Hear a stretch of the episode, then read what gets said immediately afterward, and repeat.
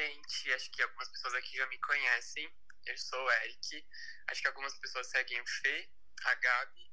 É, essa sala aqui é muito especial, porque eu falei, nossa, eu queria muito falar sobre storytelling, porque é uma coisa muito presente na minha vida.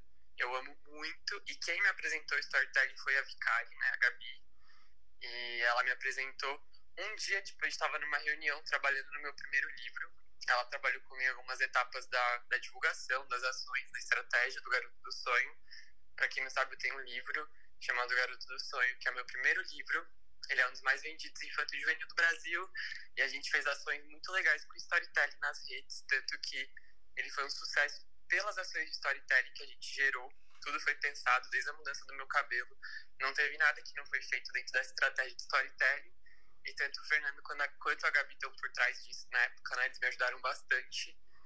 E eu amo storytelling. A Gabi um dia chegou assim nessa reunião que a gente estava falando do livro e ela sentou com, com um pendrive. Ela tinha acabado de participar de uma palestra do Fê e aí ela foi colocou esse pendrive explicando o que era storytelling. E eu lembro que, tipo assim, eu já fazia isso intuitivamente. Então, aqui nessa conversa, eu vou representar um pouco esse lado intuitivo, né, do storytelling. O Fê vai trazer essa parte artística, porque ele trabalha com storytelling bruto, e a Gabi essa visão dos negócios, né? Então, eu fico muito entre os dois, porque eu sou tanto empresário quanto artista hoje, né? Eu trabalho com internet e com os meus livros também. E quando ela me mostrou essa apresentação sobre storytelling, aquilo me encantou de uma maneira que eu não sei explicar. Parece que eu sempre soube o que era, né? Porque fala muito sobre a jornada do herói, falava sobre vários conceitos que a gente já conhece, mas de uma forma muito bem feita, mastigada para a gente entender nessa apresentação do Fê. E aí ela me mostrou, eu fiquei completamente apaixonado. Falei, quem fez essa palestra? E aí um dia ela me conectou com o Fê, porque eles já trabalhavam juntos, né? Eles aplicavam storytelling no IT Fórum, que é a empresa que ela trabalha. E depois que ela me apresentou pro, depois que ela me apresentou pro Fê, a gente grudou assim, a gente começou a conversar e a gente sempre pensou em algum dia poder fazer uma conversa, um podcast, alguma coisa para falar sobre storytelling em três perspectivas diferentes, porque eu acho que é um conceito muito rico que você pode aplicar em qualquer área da sua vida. E eu tenho certeza que tudo que você fizer, a partir do momento que você entende as coisas que a gente vai falar aqui nessa conversa, vai ter outro rumo. A gente vai abrir para perguntas, então vocês podem participar. É, por enquanto, a gente vai bater um papo aqui para vocês poderem adentrar nesse universo. E eu, como apaixonado por storytelling, queria que o Fê, a Gabi, vocês começassem a explicar. Tipo, acho que o Fê pode falar de uma maneira mais técnica. Introduzir o que é storytelling aí para quem não tem muita base. Beleza.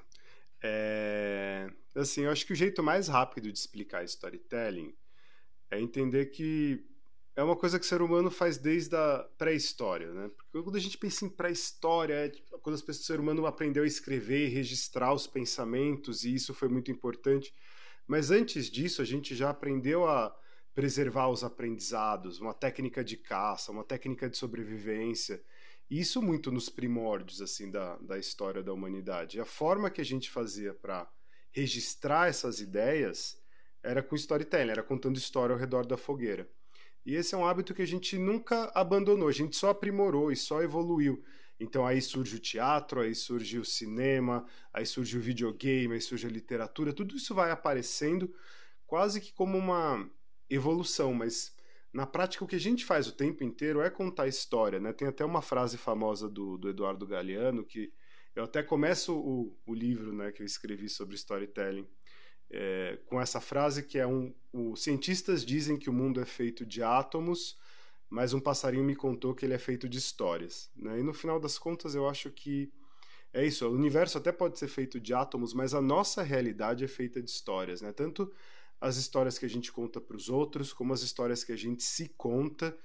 E para mim fica cada vez mais claro assim que nas redes sociais, né, a gente fala da internet, do digital, mas o principal das redes sociais é transmitir histórias, é transmitir experiência. Eu acho que esse é um lugar que o, a gente jamais vai ser substituído por um robô, uma inteligência artificial na questão de contar as nossas histórias. Até pode ter um robô que ajude, que seja criativo, que ajude a contar e organizar uma história, mas a experiência que a gente viveu só a gente consegue transmitir, né? A emoção, a sensação. Então eu acho que essa é a parte mais legal do storytelling, entender que ele faz parte da, da, nossa vida, quer a gente queira, quer não, mesmo que a gente não perceba. Intuitivamente a gente sempre trabalhou com isso. Né? E o, o que o storytelling faz é entender técnica disso, né? Na prática, tá, como é que dá para melhorar isso? Como é que funciona? Como são as engrenagens?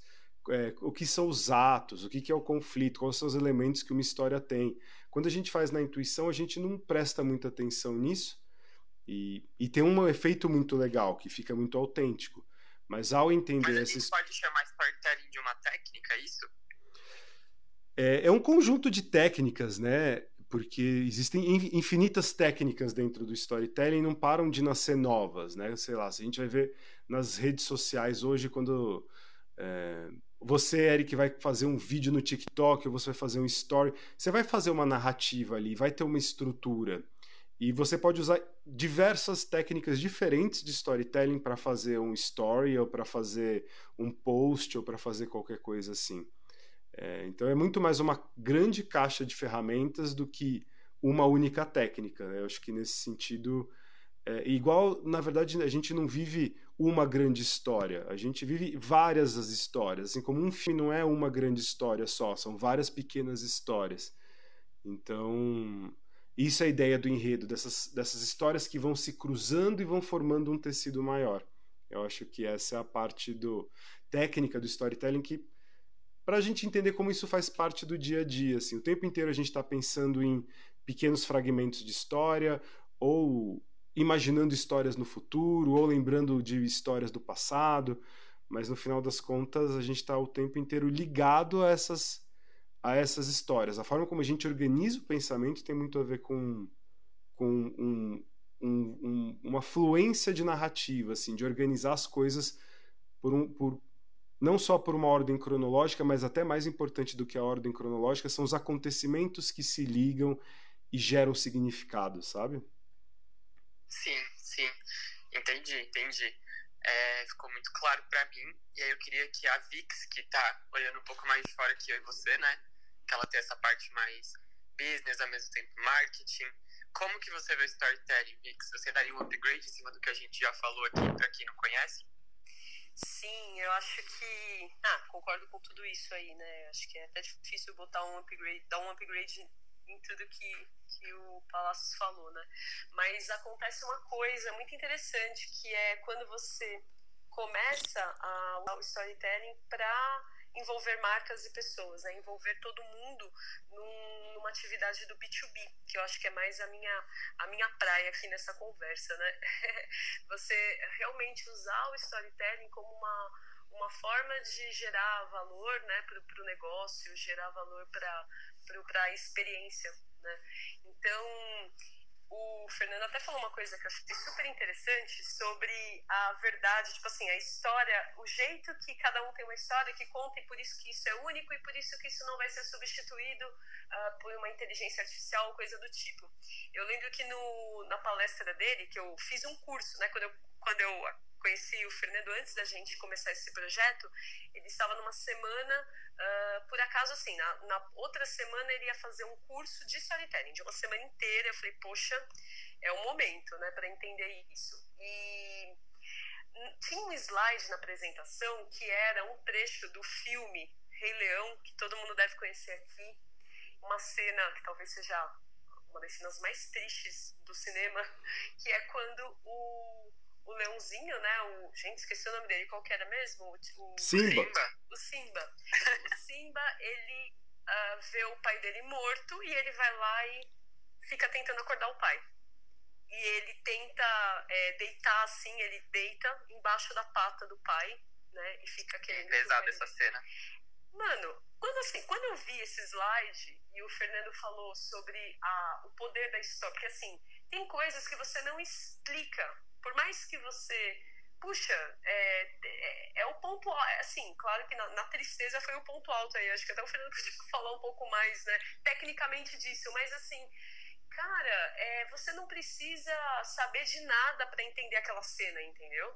É, e é uma coisa que conecta com uma coisa que você tem, você sabe o que é aquilo, e isso te gera uma identificação imediata com aquela cena, com aquela história, você compra tudo que o Simba sentiu, você quer que ele dê a volta por cima, ao mesmo tempo você fala que agora o que, que vai acontecer. Então, tipo, você entende tudo a partir de, um, de uma construção ali para chegar naquela cena. E eu achei muito, muito legal, para mim ficou muito claro isso, né? É, qual que é o nome dessa técnica, Fernando? Que momento que é isso? Qual que é o, o, o momento da história que isso acontece? É o é, split splash, split splot, como que é mesmo? É o incidente incitante. É, é, é esse acontecimento. É, esse que eu quero. É, é o acontecimento que Não, muda eu acho tudo. legal vocês falarem, tipo assim, por exemplo, a Vix puxou uma coisa que foi. É, não sei, tem muita gente chegando aí. É, a gente já tá aqui, vai fazer uns 20 minutinhos falando sobre storytelling. É, eu tô falando numa vertente mais redes sociais, uma coisa intuitiva. O Fernando, gente, eu vou jogar real pra vocês, tá? O Fernando é o cara do storytelling se você quer entender sobre storytelling, vocês vieram parar na sala certa, que é essa sala aqui hoje, porque ele é um dos caras mais geniais do Brasil sobre storytelling, ele tá falando sobre isso há muitos anos, antes disso virar uma palavra que é um hype, como é hoje. A Vicária, ela é incrível, né? Ela tá nesse meio há muito tempo e ela usa storytelling dentro dos eventos da IT Media, no IT Forum, de uma maneira incrível também. E eu tô aqui também para falar de storytelling com vocês. Esse bate-papo tá muito legal, então fiquem aí. E eu queria fazer uma pergunta que é: é muito louco, porque quando uma pessoa não conhece o storytelling, às vezes é muito difícil fazer com que ela entenda de cara, porque é um conceito tão básico, mas ao mesmo tempo ele é tão é, ele é tão diferente, assim, parece que retiraram uma coisa básica e deram um nome, sabe, para algo que é essa coisa de contar histórias, essa coisa de ter uma narrativa. É, vocês sentem, vocês dois sentem dificuldades hoje em dia de trazer esse conceito? Ou nos últimos tempos o mundo começou a se abrir para storytelling? Porque eu lembro da gente falando disso há seis anos atrás e a gente sentia, meu Deus, ninguém tá falando disso, a gente tá vendo. E agora eu vejo que isso tá uma coisa muito presente. Tanto que a maioria dessas pessoas devem estar aqui, porque elas devem saber o que é storytelling, deve ser um tema que interessa, elas devem aplicar, ou na empresa, ou na rede social, no negócio, na vida.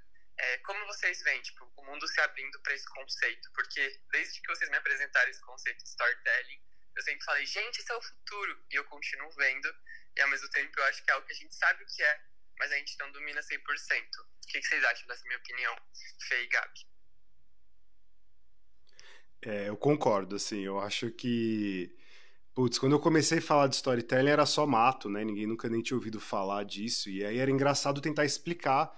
Eu lembro de chegar a levantar 20 formas diferentes de explicar o que era storytelling, pela neurociência, pela educação, pelo olhar social, cultural, antropológico e nunca nada funcionava muito bem. Eu, eu só fui entender como explicar melhor e mais rapidinho quando eu comecei a dar aula e eu comecei a dar o exemplo do Aladdin da Disney, né? Isso foi um jeito mais fácil de, de explicar, de falar, cara, quando você assistiu o Aladdin da Disney, você não assistiu um desenho, você assistiu a história de um mercador te vendendo a lâmpada no final. Você fica lá uma hora e meia assistindo, mas na verdade está uma hora e meia ouvindo o mercador te vender uma lâmpada, né? Isso, o que o mercador está fazendo é storytelling, ele está te contando uma história para mostrar o valor que aquela lâmpada que ele está oferecendo tem.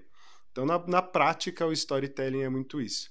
E aí eu fui acompanhando esse mercado e foi muito interessante, assim, como ele foi mudando e migrando. Ele começou interessando muito os publicitários, os marqueteiros, isso lá para os anos 2008 a, a 2010, 2012, os publicitários eram muito interessados. Aí foi migrando para vários lugares e agora está muito nas redes sociais, assim, até porque as redes sociais é uma grande briga por atenção, né, para conseguir chamar atenção e para conseguir prender atenção. E chamar atenção tem várias técnicas que dá para usar para chamar atenção, mas para manter a atenção presa, a gente vai, sempre vai recorrer para o storytelling, porque no final é assim, quando a gente pensa no Netflix, a gente fala assim, pô, no YouTube a gente não tem cinco segundos para ver um anúncio, fica lá clicando para pular.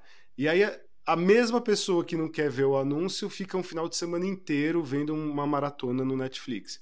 Então não é falta de tempo, né? é falta de atenção, de interesse. E o Netflix é basicamente um, um compêndio de histórias, né? E o que a gente paga quando a gente vai no cinema, a gente está pagando para ver uma história.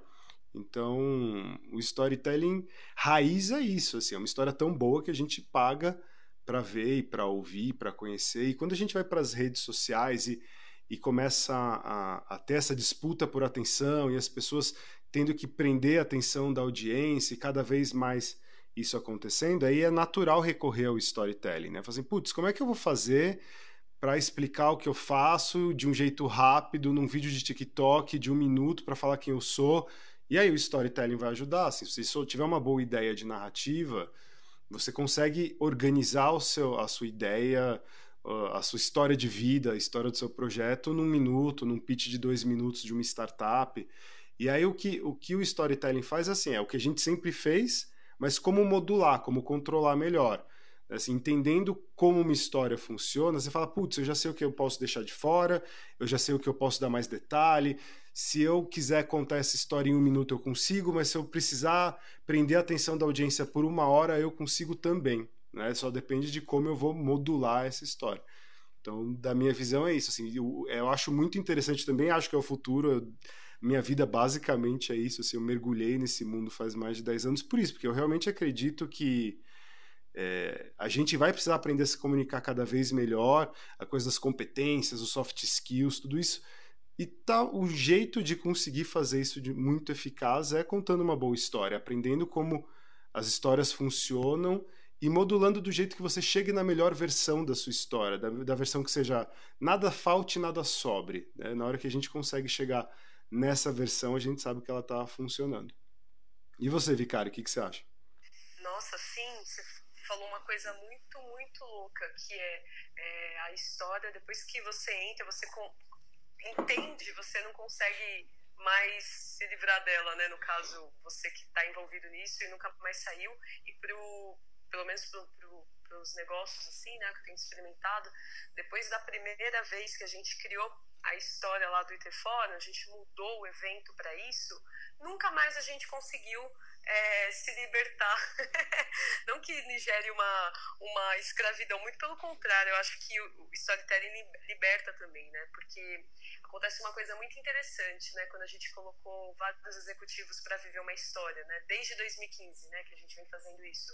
É, as pessoas, elas têm o, elas conseguem usar a história para brincar um pouco, para sair um pouco daquilo que ela considera que é ela, sabe? Daquela vida, digamos que chata, né, que ela leva, aquela rotina, e ela se permitiu ali uh, se jogar num, num, outro ambiente, num outro universo, e isso uh, a pessoa tira as defesas, sabe? É, a gente viu, vou contar um pouquinho do, do do case muito rápido para vocês entenderem. O Interfodder é um evento que a gente convida o CIO, que é o principal executivo de tecnologia dentro das empresas, né? E esse executivo ele tem um perfil ali muito, ah, ele vai para o evento, embora ele leve a família e é um evento um pouco mais aberto no sentido de relacionamento, com muitas atividades de relacionamento também, além das palestras e reuniões de negócios que a gente faz, é, ele tem ele vai para o relacionamento até uma parte, né? E aí a gente faz uma série de atividades e, putz, e um monte de coisa. A gente já tinha feito degustação de tudo, de vinho, torneio de um monte de esportes, é, sei lá, uma série de, de iniciativas para justamente é, estimular o relacionamento entre eles, né? Só que eles iam até uma parte, sempre até uma parte, sempre até um, um ponto, sabe? E aí, quando uh, esse projeto surgiu, Primeiro que ele começou com uma mudança uh, de mindset gigante nos uh, sócios da IT Media, nos diretores, nos gestores, para que a gente conseguisse sair é, de um jeito muito antigo de fazer as coisas, muito antigo não, mas que a gente já estava muito habituados, né? E aí, de repente, a gente precisou uh, tirar tudo de lado, botar tudo de lado para se jogar num, numa história, para viver uma história em conjunto, criar personagem, criar, enfim, a história como um todo. E aí foi interessante porque quando a gente fez isso entre nós, rolou o que a gente queria é, fazer com os nossos uh, convidados e patrocinadores, que era exatamente esse efeito deles se libertarem, né? Por isso que o storytelling liberta nesse sentido da, daquele daquela história que ele diz que é real, que é a vida dele, né? E para se jogar numa outra história. Então, uh, a gente experimentou isso e a gente nunca mais uh, se libertou. nunca mais se libertou, não, nunca mais é, desencanou, deixou de fazer isso, né?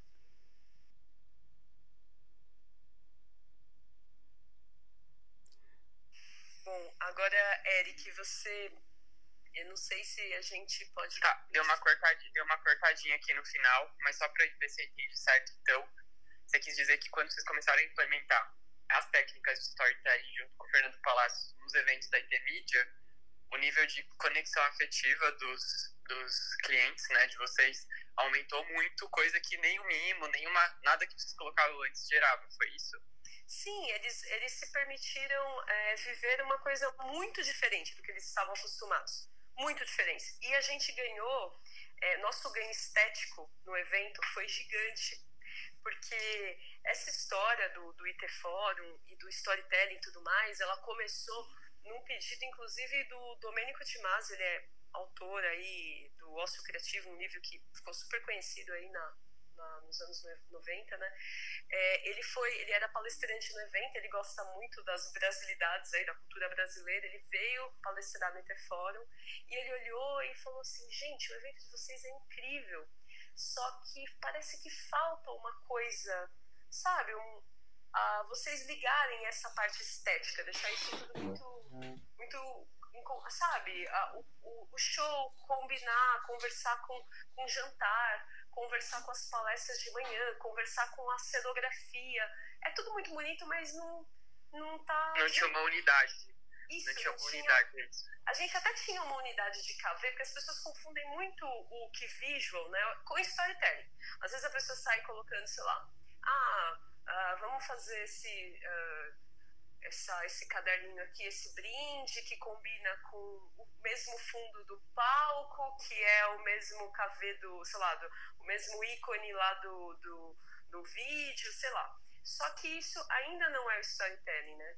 Então a gente precisa contar mesmo. Tipo assim, quando você chega ao evento, tem uma informação ali que já te instiga, na verdade, já no convite do evento, já te chama para uma jornada, entendeu? Uh, você chega no evento, tem outra, tem uma outra coisa acontecendo e você já vai é, entrando nesse ambiente, nessa atmosfera da história para viver a história. E aí quando você entrega isso uh, para um CIO, que é esse perfil é, de, do, dos convidados do evento, nossa, eles piraram, porque era algo muito, muito, muito diferente. E por conta dessa, dessa coisa aí que o Domênico de Masi, essa provocação que o Domênico de Masi fez na gente, foi que foi o gatilho aí pra gente ir atrás de contar uma história, escrever uma história e botar todo mundo para viver uma história lá dentro do IT. Acho que uma coisa legal de comentar desse projeto é assim, é, o storytelling ele é uma arte colaborativa, né? Quando o ser humano já sentava ao redor da fogueira e contava história, todo mundo meio que participa. Inclusive, todo escritor sabe que o leitor é o último colaborador, último colaborador da história, é o leitor. Porque a pessoa vai ler e vai imaginar partes que ficaram faltando, que não estão contadas ali, e a pessoa vai preencher como ela imaginar, né? Então, nesse sentido, foi muito o, a coisa que para mim foi mais interessante desse projeto do com com o IT Media, que foi a saga do tempo, foi como a gente co-construiu isso tudo, né? Então tem várias pessoas da IT Media aqui que estão é, seguindo, que estão aqui nessa conversa e que participaram desse processo inteiro, assim, de pensar o nome, de pensar a ideia, de pensar os personagens. Então eu acho que essa foi a parte mais legal, assim, tinha um pouco de cada um ali. Eu acho que isso assim, é esse, esse processo de envolver uh, o, o alto executivo de tecnologia começou com todo mundo que produziu a história se envolveu com ela também. Eu acho que essa é a parte mais mais legal, mais sincera e mais bonita de um, de um processo como esse, assim. E tem uma coisa que é muito forte, né? Foi a criação dos personagens, né, Fê? Que, que todo mundo teve uma contribuição ali para criação, para criar os personagens da história. Que eu acho que isso foi uma, nossa, uma sacada brilhante no projeto do Eric, né, de storytelling lá no, no Garoto dos Sonhos, né? Não sei, acho legal até você contar um pouquinho disso, como você trabalhou a criação do persona dos personagens. Ah, o Garoto do Sonho, para quem não conhece, ele foi uma história que eu escrevi é, em 2017. E essa história ela veio foi num sonho mesmo, assim. Foi uma coisa muito louca. E a gente transformou isso num blog na época. Ele não foi a princípio um livro.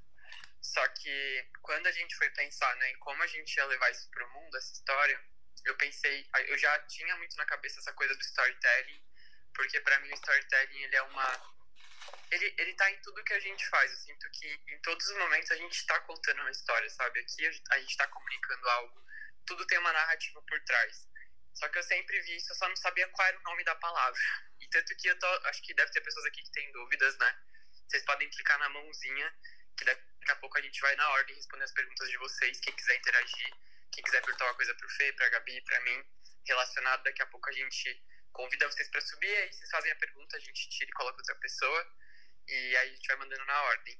Mas o storytelling, para mim, ele sempre foi uma coisa que eu já fazia, né? Tanto que o Garoto do Sonho, a gente pensou, a coisa mais legal que aconteceu foi eu tive tempo, porque eu acho que uma coisa que o storytelling ele caminha muito junto com o tempo, né? Você precisa estar tá, é, você precisa estar tá criando aquela narrativa, você precisa estar tá pensando e eu consegui ter um tempo de, de desenhar como eu queria levar aquilo para a internet. Então, eu fui criando ações para as pessoas conhecerem os personagens. É, eu convidei amigos meus, né, que são influenciadores, para poderem é, darem a imagem para o personagem do livro, porque hoje em dia a gente sabe que as pessoas, elas simplesmente, principalmente a geração que me acompanha, que é muito millennial, que é muito geração Z, é, a minha voz, ela conversa com pessoas muito diferentes, assim, mas muito com gerações jovens. Então, às vezes eu converso com uma pessoa de 12 e uma pessoa de 22, se você for ver, são 10 anos de diferença. São decisões muito diferentes. Eu sempre fico nesse, nessa corda bamba de eu tô comunicando com pessoas que estão formando as mentes delas, né? Então eu preciso trazer coisas que façam sentido e eu penso muito que tirar as pessoas da tela é uma grande oportunidade.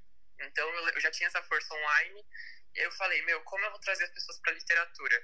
E aí foi assim que eu comecei a desenvolver toda a estratégia junto com o storytelling da gente contar essa história, né? E integrar as redes sociais com isso, o que transformou o livro num sucesso.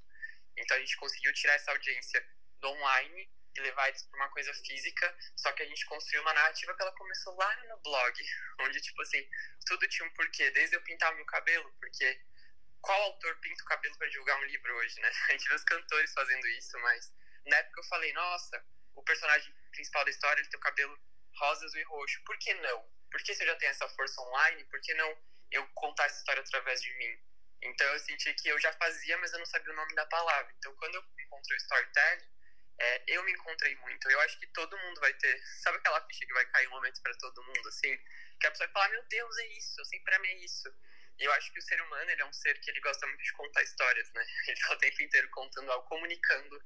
É um ser muito expressivo. É, você não consegue pensar num ser humano que não consiga estar expressando nada em nenhum segundo. Tipo, ele sempre está contando alguma coisa. E ter entrado em contato com o storytelling dessa forma para mim foi, foi muito legal, porque trouxe para uma linguagem de algo que eu já gostava de fazer. E às vezes você quer fazer isso, você que está aí ouvindo, tipo, você quer fazer é, um post, ou uma música, ou um livro, um curso, é, ou às vezes um treinamento. Você quer entregar algo para as pessoas que tem um começo, meio fim, que tem uma história, que tenha um, uma jornada ali para ser conduzida, né? E eu acho que o storytelling tem muito para acrescentar nesse sentido. Então eu vou abrir aqui para as perguntas, eu vou ver quem mandou aqui na ordem primeiro. É, quem mandou a primeira pergunta foi o Matheus Ribeiro, acho que é isso. Aí o Matheus pode perguntar tanto para mim, quanto para Vix, quanto para o Fê. Para quem chegou depois e não sabe, eu sou Eric Mafra, autor, escritor, criador de conteúdo, empresário. Eu tô aqui com o Fernando Palacios, o cara do storytelling no Brasil e no mundo, e a Gabriela Vicari, que ela trabalha como marketing na IT Media, diretora de marketing, quer dizer, e ela já aplica storytelling há muitos anos também, em tudo que eles fazem lá. E vamos lá para a primeira pergunta, cadê? Matheus Ribeiro tá aqui já. Oi, Eric. Oi, Matheus, tudo bem?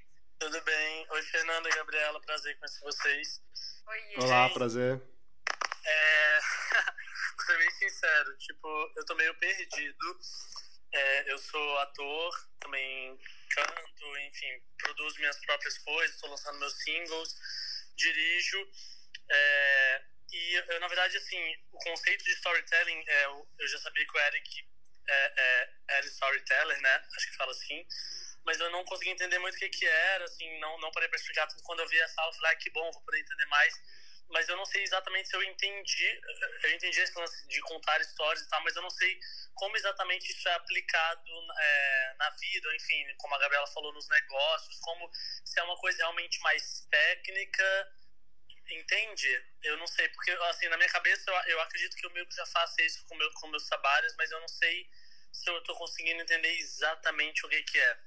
Com certeza você já faz, né? Acho que quem pode é te responder bem é o Fê, né, Fê? É, é isso. Assim, na prática, todo mundo conta história, né? E é, só que assim, ao mesmo tempo, para que vai precisar de uma palavra, uma disciplina para isso se todo mundo já faz? A questão é como melhorar isso que você já faz. Então, você como ator, toda vez você vai encarnar um personagem diferente. Você conseguindo pensar como autor também, você consegue de repente ter uma profundidade maior nesse personagem que você está fazendo. É... A mesma coisa acontece no dia a dia. Você vai numa entrevista de emprego, você tem que contar a sua história. A pessoa pergunta, ah, qual que é né, o próprio um currículo? Ah, o que, que é isso? É você contar a sua história de vida profissional. Se você conseguir, o que o storytelling vai fazer é trazer técnicas, ferramentas e jeitos de conseguir modular isso, jeitos de você eu, particularmente, sou. É, existem, acho que, uma série de ferramentas, mas eu acho que, antes de tudo, você tem que até entender a lógica por trás de como funcionam as histórias, assim, por que elas são como elas são, e a partir do momento que você entende isso, tem bem essa clareza que o Eric falou. Parece que vira uma. uma acende uma lâmpada dentro da, da sua cabeça e fala assim: putz, cara, agora tem muita coisa na minha vida que passa a fazer mais sentido. Né? Então, eu não sei se eu exatamente respondi a sua pergunta ou não. Não, é, acho que eu entendi mais agora. É, na verdade, eu sou uma pessoa bem preocupada assim, com as coisas também de contar história, até porque, né, como eu sou, eu sou ator, eu também escrevo, enfim, dirijo. É, tanto que eu até mandei hoje meu clipe mais cedo pro Eric, porque eu fiz meu primeiro clipe do meu primeiro single, e é, é um curta-metragem, inclusive. Eu até chamava de clipe curta-metragem, porque justamente conta uma história. Eu queria contar uma história é, não, da, da, da música, né? Não somente fazer uma parada é, do primeiro plano, mas passar para outros planos. Por que não, né? Eu, já que sou ator, eu escrevo, por que não também fazer um curta, já que fazer um clipe, enfim. Mas eu acho que você conseguiu me responder sim. É, é isso que eu queria saber, se existiam técnicas, se é uma parada um pouco mais técnica, ou se era só uma parada mais, é, mais abstrata mesmo. O próprio Felipe Simas ontem, que é, ele é agente da Ana Vitória, né? Ele é empresário da Ana Vitória, e aí ele falou que todos os artistas que ele trabalha, ele considera, na verdade, contadores de história. Ele falou sobre a Manu Gavassi, que é uma pessoa que escreve também, dirige, produz. E aí ele falou que ele considera os artistas dele é, contadores de histórias. Então, é, e, aí eu, e aí eu fico também perguntando assim, tipo, por exemplo, vocês são storytellers. O que faz uma pessoa ser um storyteller? Se, ou se todo mundo conta história, ou é, ou é porque vocês têm, essas, é, vocês têm esses estudos sobre essas técnicas. É, é isso? Ok, essa é uma ótima pergunta. É, é assim, acho que um jeito que talvez fique até mais, mais claro de entender, né?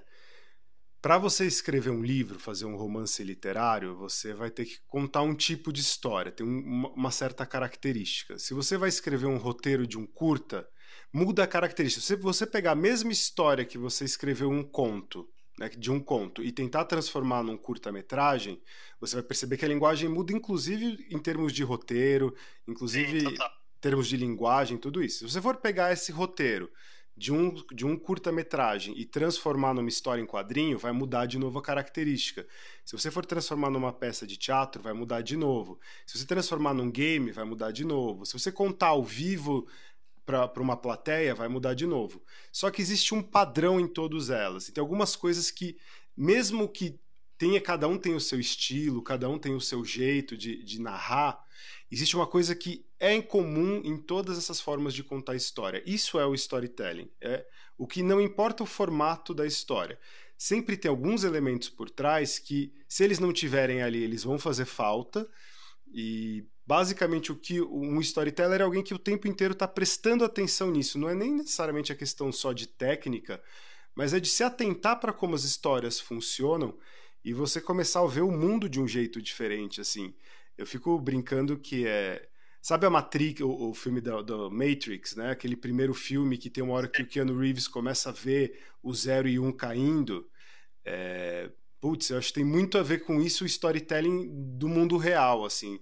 Na hora que você começa a entender como as histórias funcionam, você começa a ver cair um monte de zero e um e palavrinhas na sua frente, porque você começa a entender o mundo de um outro jeito. Eu acho que tem muito a ver com isso. É um jeito de enxergar o mundo e de atuar no mundo, e as ferramentas vão ajudar nisso. Entendi, muito legal. Eu não sei se posso fazer uma última pergunta, Eric, porque eu também não quero tirar o espaço das outras pessoas, não sei quantas pessoas levantaram as mãos. É, me fala se posso fazer mais uma, senão eu me contento. Tem, tem, mais, tem mais algumas pessoas na fila, mas se for rapidinho, dá sim. Tá, é, a minha outra pergunta era, eu, por exemplo, eu acabei de gravar meu segundo clipe e eu fiz um roteiro que ele é um pouco mais, digamos, conceitual e apesar de ter uma história ali, os signos não são dados exatamente como eles são para o público. Tudo tem um significado, sei lá, por exemplo, a Beyoncé faz muito isso. Ela pega um clipe que você vê o cara que está pintado de azul e fala, nossa, não sei porque que é isso, mas tem todo o significado na África, nanana, é, e que você nunca vai imaginar, né? Tem filmes também que fazem isso, Mother. É, isso, como que isso se encaixa dentro do storytelling? Tipo, é, é um problema ou não? É só uma forma de se fazer? As coisas têm que estar muito bem claras ou não? Podem existir coisas que às vezes o público não vai saber, mas que estão lá, sabe? Aí.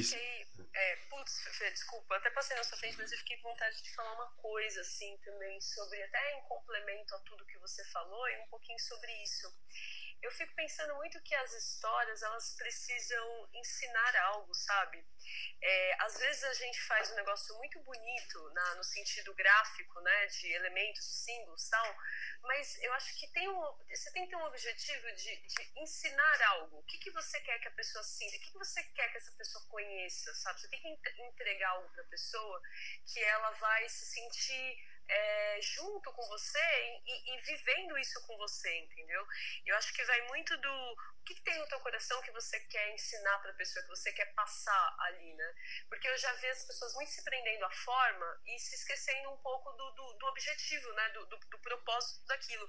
Desculpa, Fê, passei na frente, mas eu fiquei com vontade de contar é, a minha visão de, de, de storytelling nesse sentido. Tipo, tem que ter um começo, um meio e fim, envolver a pessoa, mas se não tiver essa, essa, essa coisa forte, essa, essa linha mestra puxando, o que você quer, sabe essa coisa que histórias ensinam? Tal, o que, que a sua história ensina? O que, que você quer fazer com que o ouvinte né, da tua história, seja ele ouvindo sua música, assistindo ao seu clipe, o, o, o que, que tem ali? O que, que você quer que ele. O que, que você quer despertar nele, transformar nele, entendeu? Ele tem que passar por uma transformação. Acho que o, a boa história ela tem esse poder, né, Fê? De alguma forma, sei lá. Ah, é assim, eu acho que tem duas grandes escolas aí de storytelling do ponto de vista mais acadêmico, né?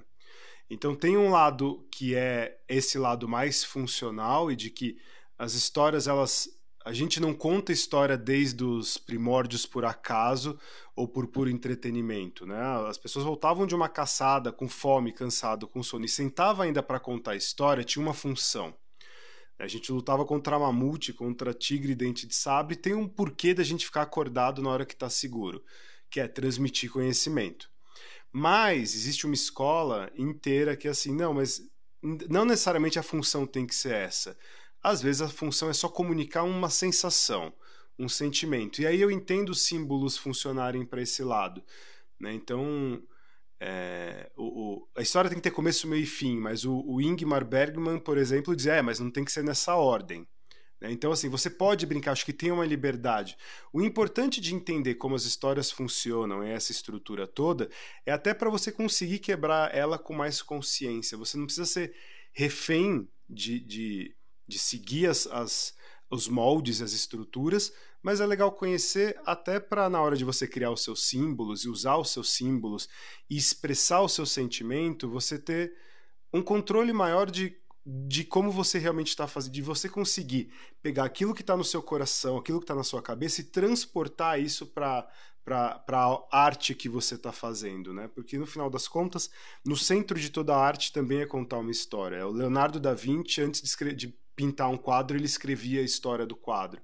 Né? Então, acho que nesse sentido é, vai ajudar a como posicionar esses símbolos de um jeito que gere mais significado. É, e eu acho que, que é isso, e vamos continuar com as perguntas? Incrível, muito obrigado, gente, agradeço. Matheus, só queria complementar uma coisa que o Fê e a Vix falaram, que é, pra mim, tipo assim, eu não vi o seu clipe ainda, precisaria ver, mas eu acho que o principal é tudo que você coloca no clipe, no livro, no post, na legenda, na forma como você fala com as pessoas ao seu redor. É, o storytelling, além dele estar tá em tudo, você precisa entender também se está claro o que você quer transmitir. porque o que eu mais vejo, assim, agora, como uma pessoa que gosta de storytelling e acompanha muito música, videoclipe, é, às vezes o artista, tipo, ele coloca muitos símbolos, muitos conceitos que acaba gerando, às vezes, a, tem que ver como que a pessoa, o telespectador ou a pessoa, o, o, ouvinte, o leitor vão receber aquilo, porque às vezes tem que ver, você quer deixar a pessoa confusa, você quer instigar a pessoa, ou você quer que a pessoa entenda o que está no seu coração, que você quer passar aquilo, porque depende muito do propósito do que você quer comunicar. Então, tipo assim, às vezes eu quero deixar meu público confuso. Por exemplo, no meu segundo livro, tem um determinado momento que o personagem ele passa por um bosque aonde tem um, um fragmento da minha personalidade ali, que eu quis colocar, porque é, um, é uma parte, tipo, assim, é um livro totalmente intuitivo, chama-se O Coração, mas em determinado momento ele passa por um bosque e encontro, encontro lá da minha personalidade. Eu não quis explicar nada, só que ao mesmo tempo eu sei que lá na frente talvez eu consiga amarrar em outro projeto. O que a gente vê muitos artistas fazendo, eles transformam uma obra em enchem de easter eggs. A Pixar faz muito isso. Então acho que você tem que ter, querer entender, tipo assim, o porquê que você vai colocar aquele signo. É pra gerar. O que, que você quer gerar na pessoa? É mais. É instigar mais? Ou é porque você só quer colocar algo e mostrar que você estudou muito? Porque às vezes tem artistas que fazem isso. Eles enchem de referência, tipo a Beyoncé, por exemplo. Eu já vi trabalhos dela que são um nível de simbologia tão profundo que no fim que eu entendo é ela quer mostrar que ela tá, ela tá se posicionando dessa forma, entendeu? Então acho que você tem que ver o que, que você quer comunicar e qual que é o propósito com aquele tipo o que, que qual que é o, o resultado final?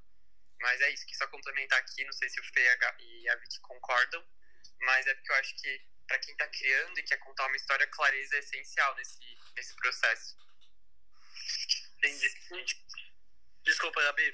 Não era isso sim Matheus era só isso mesmo. Entendi gente muito obrigado. Vou deixar a outra galera aí que tem perguntas também vou ficar aqui de ouvinte então Beleza. Bom, eu vou chamar o próximo aqui da fila. É a Yasmin. Vou convidá-la. Yasmin, faça a sua pergunta. Oi, oi. A Yasmin eu conheço. Oi? Falei, Yasmin eu conheço. Eu conheço essa carinha. é, oi, oi, gente. Então, eu sou estudante de marketing, eu faço faculdade na USP. E, assim, eu acho que na faculdade a gente aprende, ó, claro, sobre storytelling, mas muito focado para a indústria em si, né? É, para marcas e atrair consumidor.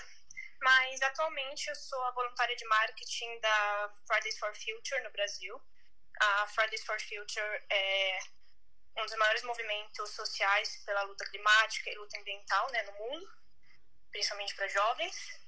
E eu tenho tentado trazer um pouco disso do storytelling, principalmente porque a gente está com a organização de um evento para acontecer esse ano, que eu acho que o storytelling poderia ser importante. Mas eu não vejo muito é, material para me apoiar, para saber o que fazer, para trazer o storytelling para lutas sociais ou para luta ambiental em si, né? Eu queria saber se vocês têm alguma dica ou sabem onde eu poderia aprender mais sobre isso eu só não entendi uma coisa. Você, você tipo assim, você, você pensa em como aplicar o storytelling dentro para você ajudar uma causa, ou você pensa em como aplicar o storytelling dentro desse evento que você está promovendo junto com, com essa associação? É para essa causa, porque o evento é completamente voltado para essa causa. É um evento da Fridays for Future, mas tem total é, foco na luta climática. Eu acho que a Vicari é expert em eventos e como conectar as pessoas com uma causa maior, né, Vicky? Olha, Yasmin, muito, muito bacana, assim, é, o que você faz e, e confesso que eu, eu não, nunca trabalhei num, num case parecido, mas eu vi um negócio muito legal na South by Southwest, muito legal mesmo. Uh, era uma, um andar de VR, né, de tudo que tinha de conteúdo novo, de vídeos, né, uh, não, com os óculos, né? É, parecia uma coisa de maluco, né? Porque imagina você chegar num andar, todo mundo sentado em cadeiras, nas cadeiras, assim, com aqueles óculos e se movimentando, alguns com movimentos bruscos, outros. parecia um andar meio de gente maluca mesmo. E, e eu entrei numa, numa, numa experiência muito interessante que era de uma, de uma galera, eu esqueci o nome agora da organização, mas era de soldadas do, do Irã. muito interessante, muito interessante mesmo. E aí eles fizeram uma história, eles contaram uma história real é, delas, né, das, das, das soldadas. Então você colocava um óculos e, e fazia, acompanhava em, em, em 360 ali ah, o dia a dia delas, desde o café da manhã, aí depois passava por ah, o almoço, todas as, ah, o treinamento que elas tinham ali, a parte de carregar, limpar as armas, negócio super doido, assim, muito, muito. Uh, putz, que gerava uma empatia gigante com, com aquilo ali e até uma comoção em muitos, muitos momentos, até pelo jeito que elas viviam, né? E aí tudo isso estava num cenário. Como que era isso? A gente entrava na, na, nessa imersão na, na, na, vida delas ali, é, com óculos, mas era dentro de um acampamento. Então eles conseguiram fazer o vídeo contando a história real daquelas soldadas, mas eles fizeram toda uma parte de ambientação, sabe? Com barraca e tal. E no final tinha um negócio lindo, que era a experiência de você escrever uma carta é, para uma das, das soldadas e porque todas as cartas seriam enviadas para elas, né? Porque elas estavam numa situação muito complicada, enfim, de até de contato com, com as outras os outros países e tal. Então, assim, eu, eu acho muito bacana quando você mistura o vídeo com uma experiência e, e tocar nesse ponto da empatia, assim, é, quando você pensa em terceiro setor, né? Você fazer a pessoa viver ali na pele o, o que, que é isso, o que está rolando, sabe? É, eu acho que o Fê também conhece vários outros cases nessa linha, né, Fê? Ah, sim. É... Bom, primeira coisa assim, acho que evento é uma oportunidade muito grande para de storytelling, porque em evento até a gente viu isso na, com, no, com o Interforum, né, com a saga do tempo, que é o único lugar que dá para você juntar ao mesmo tempo literatura, videogame, teatro e cinema. Você consegue juntar essas todas as linguagens num lugar só que é dentro do evento. Então é uma oportunidade muito grande. A questão é qual é o conteúdo. Eu acho que uma das grandes questões que atrapalha um pouco é, empresas que trabalham com causa, e eu já fiz muita consultoria para ONG, esse tipo de coisa, é ficar tão focado na causa que esquece em quem está ouvindo sobre a causa. É, e eu acho que tem um, um exemplo muito legal de, de, dessa lógica invertida de vamos primeiro olhar para quem está ouvindo, quem não está muito ligado na causa, vamos envolver essa pessoa e depois a gente fala da causa. Que é um vídeo que você vai encontrar uma propaganda de dois minutos que chama Milk Love Story. Então eu recomendo aí. É, é um dos meus cases favoritos de storytelling, não só ligados à causa, mas de forma geral. É um vídeo de dois minutos, não tem uma fala e termina com o seu coração partido. É basicamente esse o spoiler rápido, mas é isso assim. E no final tem a ver com uma causa, né? Então dá, vale a pena também dar uma olhada nisso e entender o que eles fizeram ali, que ao invés de ficar o tempo inteiro martelando sobre a causa, é assim, não, vamos falar do lado humano e depois a gente traz a, a causa mais ali na frente.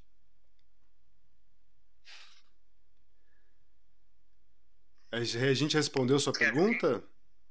Tá, Yasmin? Entendi, sim. É, achei interessante. Eu sempre trago essa questão, inclusive, no grupo de comunicação, de que às vezes a gente precisa pensar em quem está ouvindo, porque a nossa intenção é difundir né, a causa. E eu acho que isso é bem esquecido por ser justamente uma organização só com pessoas muito jovens, que ainda não.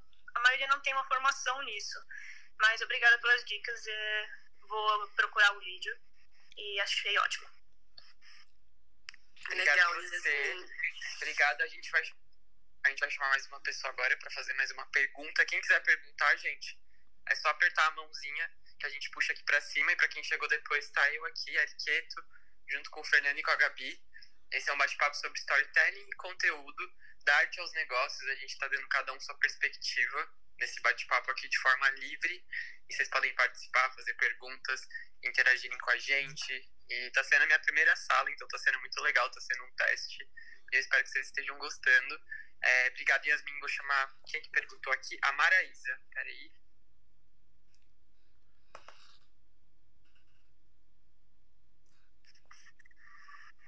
Oi, gente, boa noite. Olá, boa noite. Boa noite. Oi, boa noite, Manaísa. Primeiro, parabéns para vocês, tá excelente o conteúdo. Eu já sou uma fã do Fernando. É, fiz um curso com ele de storytelling aqui em Goiânia em 2017. De lá para cá me apaixonei pelo assunto. E a minha pergunta é mais voltada para o mundo dos negócios. É, muitas vezes eu estou ministrando uma palestra, falando sobre storytelling, e aí, de repente, a pessoa, por exemplo, tá, trabalha com vendas, e ela fala: Eu posso usar storytelling em vendas? A gente sabe que pode, né? Mas eu queria trazer um, um case específico é, de, do mercado imobiliário, Fernando, para ver se você conhece algo, porque geralmente são perguntas muito voltadas para isso como fazer com que o storytelling esteja presente nessa, nessa hora de divulgar um, um, um produto, né, um, um, novo empreendimento e por aí vai. Tá, então só ver se eu entendi. Você está perguntando se tem algum case de storytelling no imobiliário, é isso? É, algum case ou alguma indicação de, de linha, de como que essas pessoas podem seguir para vender essa ideia é, usando o storytelling. Tá bom, legal. Eu já fiz alguns projetos para imobiliário, se bem antes até da Storytellers, quando eu estava numa fase meio beta de testar o storytelling, e se tem muita possibilidade também. É, por exemplo, a gente fez um lançamento de um prédio que chamava Heaven, né, de céu. E a gente pegou e tematizou e começou a espalhar anjos pela cidade. Esses anjos tinham uma chave, eles entregavam a chave do paraíso, você levava a chave no endereço, aí tinha lá é, é, o, o, a área de demonstração, e aí no, no, apartamento decorado, e aí a chave abria um prêmio e tal. Então, assim, já, já tinha uma gincana, já tinha uma, um jeito de pensar nisso, né? Mas tem muitas formas, assim, tanto na hora de lançar um empreendimento, como até de vender empreendimentos que, sim, produtos usados também, porque tem uma história ali, né? E eu acho que tem um tem, é um caminho que dá para assim, dá para explorar bastante.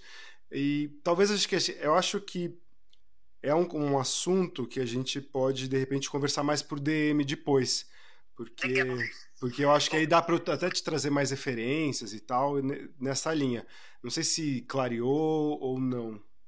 Poxa, o exemplo foi, foi muito legal, assim. E, e o que, que você acha, assim, só finalizando mesmo a participação, de é, pessoas, né, que, que ah, eventualmente já são consumidoras, é, mostrando a transformação que determinado imóvel trouxe para a vida daquela pessoa, enfim. Você acha que por esse, por esse lado aí dá para conduzir também?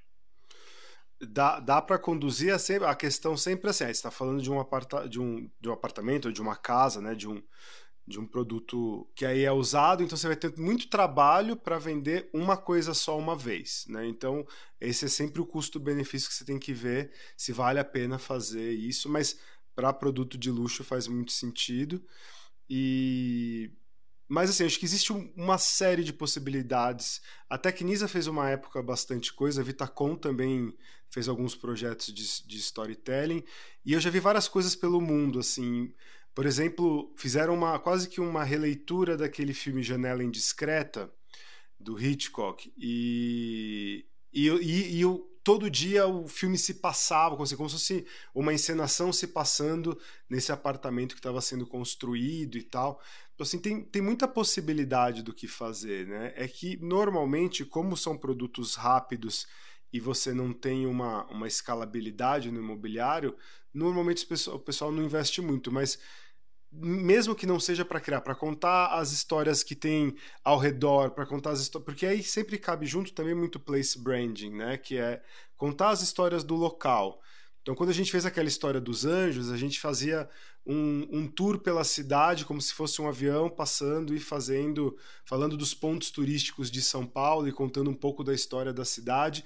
Só que ali bem focado na região do, do, do produto. Então, eu acho que tem uma série de possibilidades. Essa é uma conversa que a gente pode aprofundar mais por, por DM mesmo. Mas que legal que você está aqui. Eu lembro daquele curso em Goiânia e foi muito foi muito bacana e que legal que você está acompanhando até hoje, assim, fico, fico lisonjeado. Ô Maraísa, e tem uma coisa legal também, né, que eu sempre penso assim, na, Ah, eu e o Fernando, a gente tem conversado muito também sobre você trazer, é, você transformar as, as, casas mesmo, a venda ou a locação, como, como um personagem mesmo, como primeira pessoa, sabe? Contar a história dessas casas com base no que elas viveram com com os antigos moradores, entendeu? E falar, pô, eu sou aqui, tô aqui, uma casa, moro num bairro assim, assim, assado. Um outro jeito de você contar a história de cada casa, né? Tô falando casa, mas apartamento, qualquer coisa.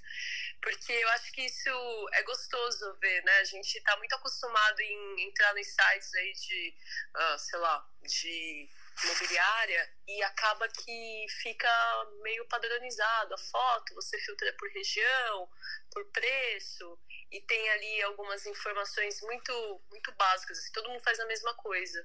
De repente experimentar fazer um vídeo da casa contando a história dela em primeira pessoa, pode ser um, um negócio interessante, sei lá. Poxa, gostei bastante. Pessoal, muito obrigada, viu? Tá excelente. Vou continuar aqui acompanhando. Obrigado, Maraísa. A gente vai para a próxima e última pergunta da Natasha. Eu vou colocar ela aqui. E para quem chegou agora, é, a gente está falando um pouquinho sobre storytelling. Eu, Fê e a Gabi. E está sendo muito legal. É a minha primeira sala aqui no Clubhouse. A gente curtiu bastante. Quem sabe a gente faz mais. Deixa fixo se vocês quiserem. Oi, Natasha. Boa noite. Pode fazer sua pergunta. Oi, boa noite, gente. Primeiro, gostaria de dizer que quando você lançou o seu primeiro livro, Eric, é, eu era parceira da Astral Cultural na época. Oh my gosh! Então, e eu te acompanhava muito antes disso, aí foi muito legal. Eu fiquei muito, muito então feliz. Então você meio que acompanhou essa parte que a gente falou aqui do, da estratégia do garoto do sonho de fora, assim, você conseguiu assistir isso? Sim, demais. E aí você assinou os livros lá e tal, foi bem legal. Tenho ele aqui que em legal. casa. Que legal, que legal. Qual é a sua pergunta pra gente? Você pode falar. Então, é, atualmente eu faço arquitetura e urbanismo, já tô quase no fim da faculdade. E eu tenho canal no YouTube, também no Instagram, que eu compartilho um pouco do dia a dia, da rotina, coisa assim. Mas mostrando a visão do estudante mesmo, que tá buscando entrar no mercado de trabalho, né? E aí eu gostaria de algumas dicas, assim, mais práticas mesmo, para trazer essa questão do storytelling pro dia a dia. Então, pros stories, para um vídeo, mostrar uma rotina, sabe? algo mais nesse sentido, talvez um pouco da estrutura, não sei. Hum, acho que acho que eu posso responder essa, né, Fê e Gabi? Vocês querem falar alguma coisa? Não, acho que essa é a sua cara. É, eu acho que, pra mim, assim, eu acho que um, um dos, das coisas que mais é, diferencia um grande influenciador do, do influenciador que ele tem aquele pico e não consegue se sustentar é o como ele aproveita é, aquela audiência para poder gerar uma história. Só que a gente fica storytelling, storytelling, storytelling. Só que, gente, nenhuma história funciona se ela não tiver, tipo, é, um, um apelo, um sentimento mesmo, algo verdadeiro. Então, eu acho que nós somos pessoas, né? Nós, nós somos, tipo, seres que, que existem. Existe uma verdade dentro da gente, que é o que a Gabi falou aquela hora do Simba, assim.